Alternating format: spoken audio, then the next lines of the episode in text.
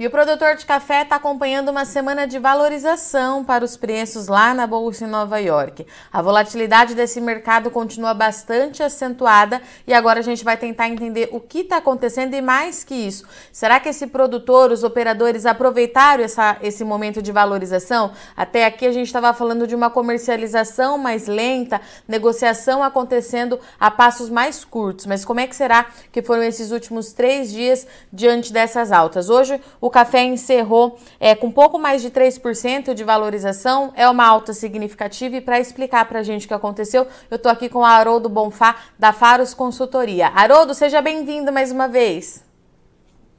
É sempre um prazer estar aqui com você e os seus. Aquela pergunta de sempre, né, Haroldo? O que está acontecendo no mercado do café? Porque ou a gente está caindo muito ou está subindo bastante. O que, que aconteceu nessa semana? Virginia, eu vejo de uma maneira muito positiva toda essa volatilidade. Por quê? Porque permite com que as pessoas revejam as suas posições e tenham aí uma nova oportunidade, tanto oportunidade de compra como oportunidade de venda.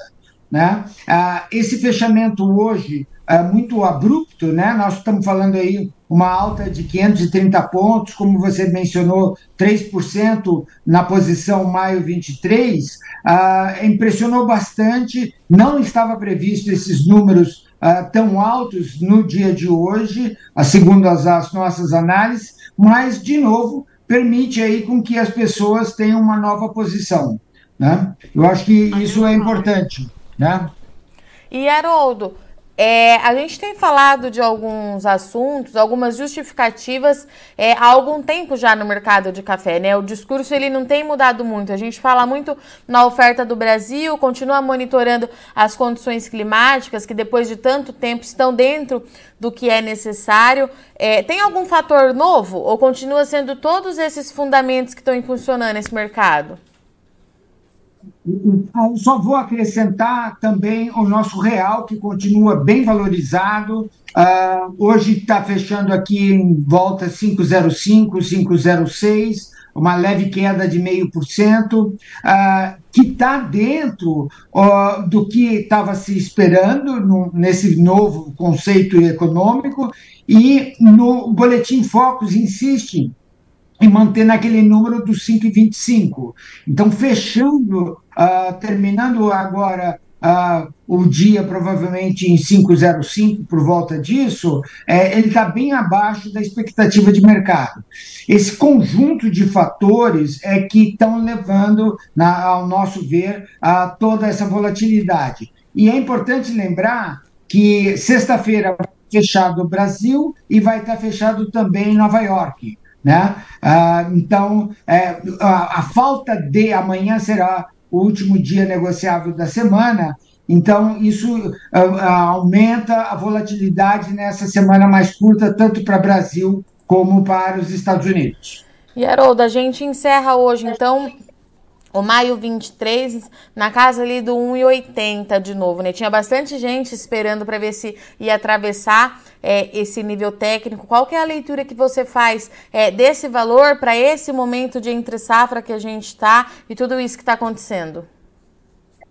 Importante, essa subida de hoje, ela rompeu duas resistências, a primeira no 178, a segunda passou um pouquinho 180, uh, que era a, a segunda resistência, uh, e com isso uh, deu aí, imagino, oportunidade para quem não tinha fixado se aproveitar desses números. A grande pergunta né, é assim, pode subir mais? Claro que pode. Né? Só que ele está encontrando bastante resistência nesses números acima de 1,80.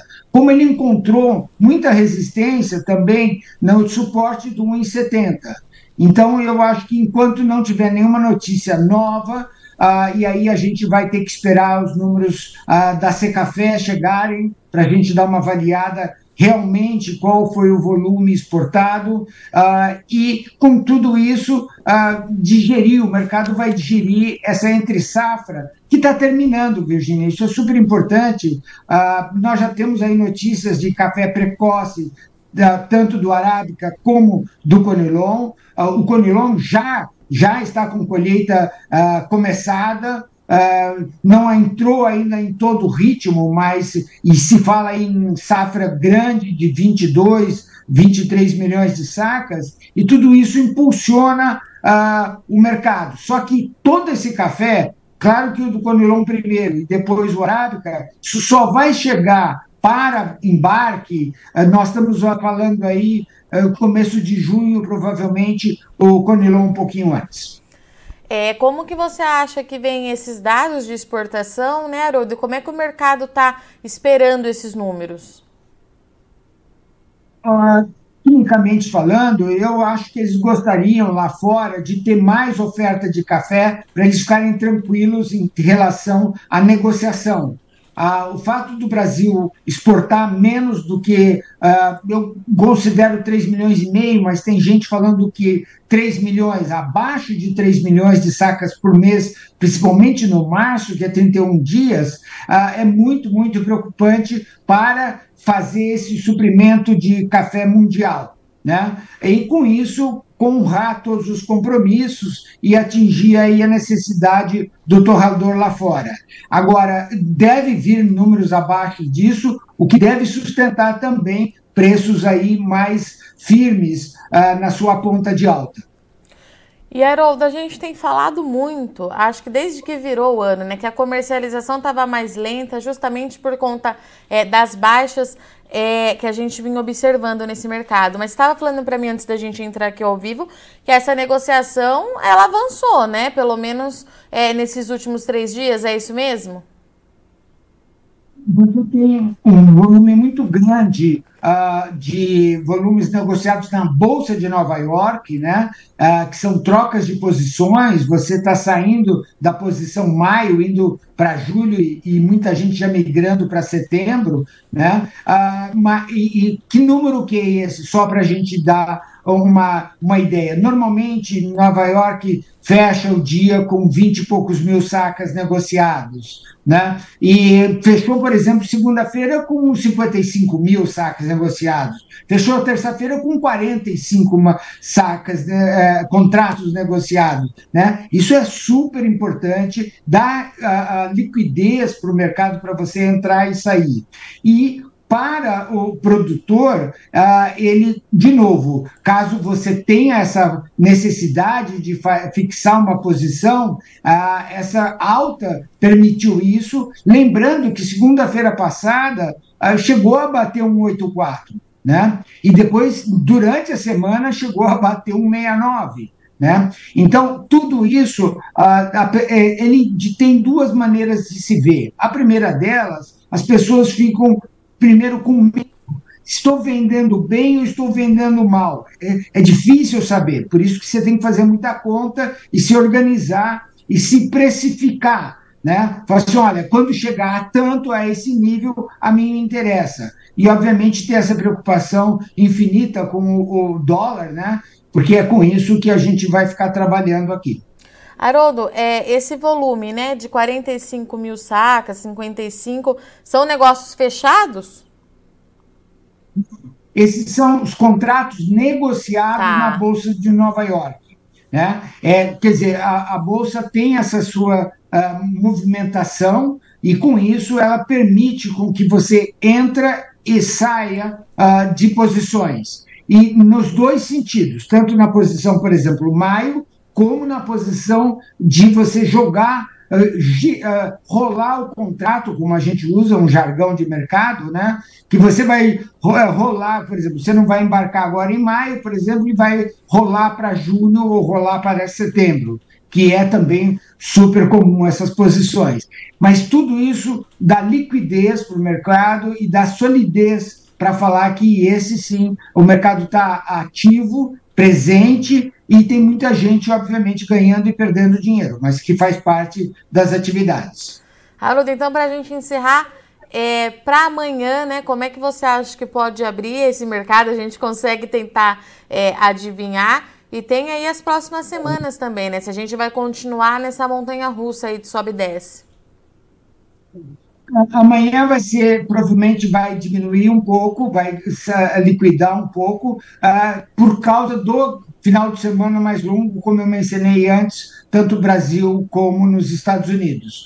Ah, no futuro vai depender muito desses números também que a gente já falou sobre ser café, vai depender do tempo, né? E vai depender, obviamente, de como está o, o mundo lá fora. Né? Essa alta uh, explosiva que aconteceu uh, do petróleo, né? nós saímos aí de um nível de 70 dólares o barril, fomos para 80, 81 dólares o barril. E tudo isso tem um impacto na economia, na inflação, principalmente europeia e americana, e com isso nós isso sim nos preocupa demais a perda do poder de compra, a diminuição do poder de compra do uh, consumidor nosso de café e com isso ele pode uh, diminuir ou mudar os hábitos dele e influenciar aí no consumo final. Mas vamos ver, tem bastante uh, água para rolar e lembrando, né, que para lá no hemisfério norte está uh, entrando a primavera, então as pessoas estão mais contentes de ter saído do inverno e aí tem ares novos pela frente. Então espero que eles saiam bastante, tomem bastante café, super importante. Então eu falei que era para a gente encerrar, mas você trouxe um ponto importante, então Haroldo. É, consumo a gente continua de olho, então é muito bem lembrado essa alta do petróleo, esses dados de inflação na Europa e a gente também tem que monitorar muito de perto os Estados Unidos, né, Haroldo? Não há dúvida, não há dúvida. E, e, e eles estão com preocupação maior ainda, Virginia, sobre a taxa de, de juros dele, né, que seria a Selic deles, é, que é extremamente alta, extremamente alta. Nós estamos falando de 5,5% para eles é assim é um absurdo. E com isso diminui. Eles queriam que diminuísse o consumo deles no geral para cair a inflação porque eles não estão acostumados, eles não têm essa cultura, infelizmente ou felizmente, que nós temos aqui, de conviver com uma, essa alteração de preços. A não alteração de preços faz com que muitas empresas, ah, muitos negócios uh, uh, quebrem, né? eles não sabem viver com isso. E essa negociação que eles têm de re, uh, equilibrar o preço, refazer o preço, renegociar o preço, uh, é muito difícil para a economia como um todo, tanto na Europa como nos Estados Unidos. E eles estão sofrendo demais no poder de compra deles. Só mais uma coisinha, Virginia, por exemplo, muita greve lá fora. Nós tivemos greve na Inglaterra, seríssimas, tivemos greve na Alemanha, seríssimas, uh, porque as pessoas estão ganhando menos estão com uma limitação de convivência do, do que, que elas podem comer, gerando aí não só um problema é, econômico, mas um problema social. Né? Isso é super importante. Esperamos, de novo, que não afetem o nosso consumo de café. Vamos ver como é que se comporta, né, Haroldo? Pela pandemia, o cafezinho se mostrou ali resiliente e se manteve. Não subiu como era esperado, mas também não caiu como a gente imaginava, né, Haroldo?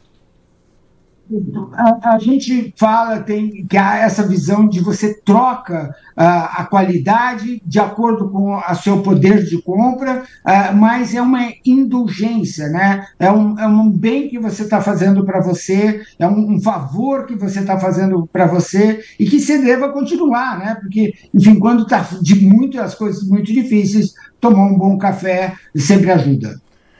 Muito bom. Haroldo, obrigada, viu, mais uma vez pela sua disponibilidade. Tendo qualquer novidade, só você acionar a gente aqui. Estamos sempre à disposição, portas abertas. Até a próxima. Bom restinho de semana e bom feriado para vocês.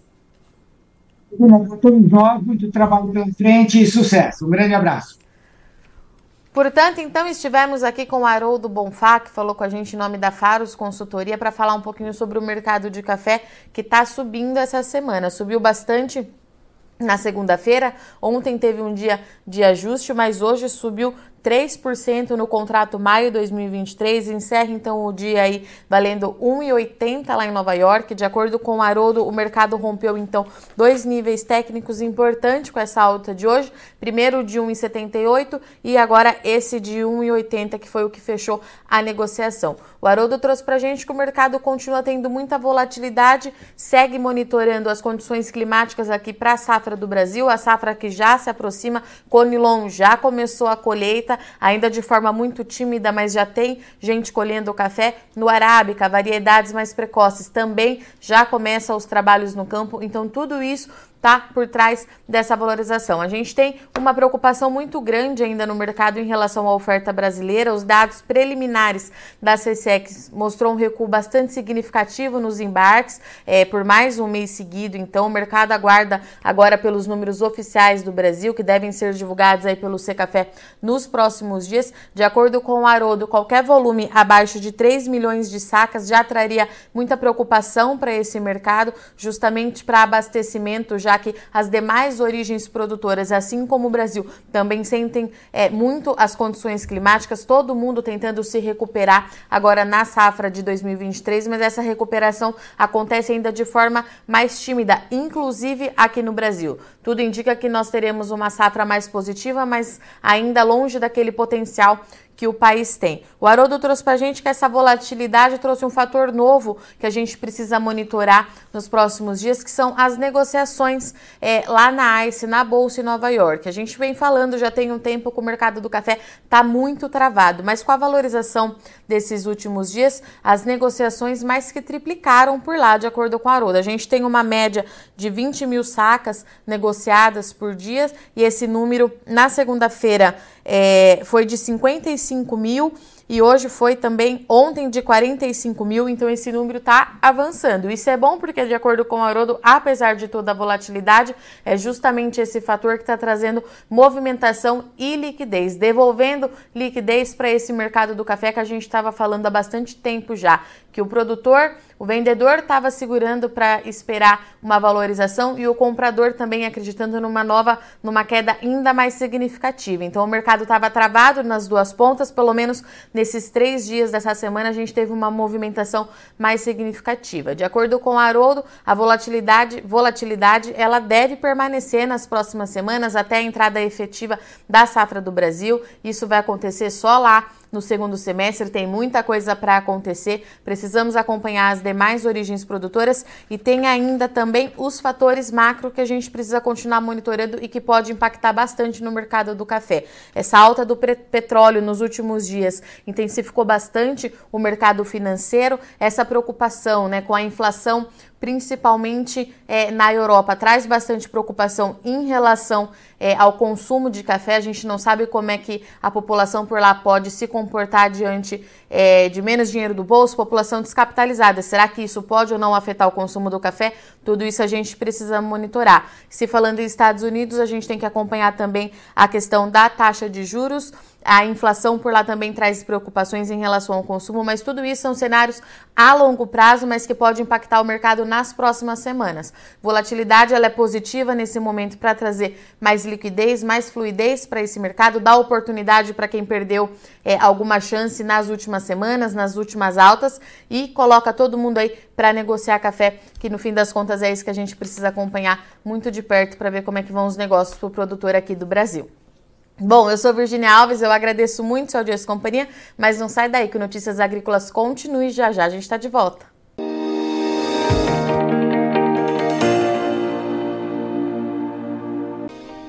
Se inscreva em nossas mídias sociais. No Facebook, Notícias Agrícolas. No Instagram, arroba Notícias Agrícolas. E em nosso Twitter, arroba Norteagri. E para não perder nenhum vídeo, não se esqueça de nos acompanhar no YouTube e na Twitch Notícias Agrícolas Oficial.